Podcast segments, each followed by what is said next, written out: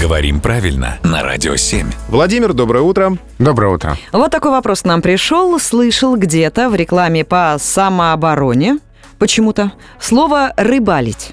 Как будет правильно? Рыбачить или рыбалить? Оба слова есть, но разница стилистическая, они неравноправны. Рыбачить — это нейтрально, а рыбалить — это просторечие.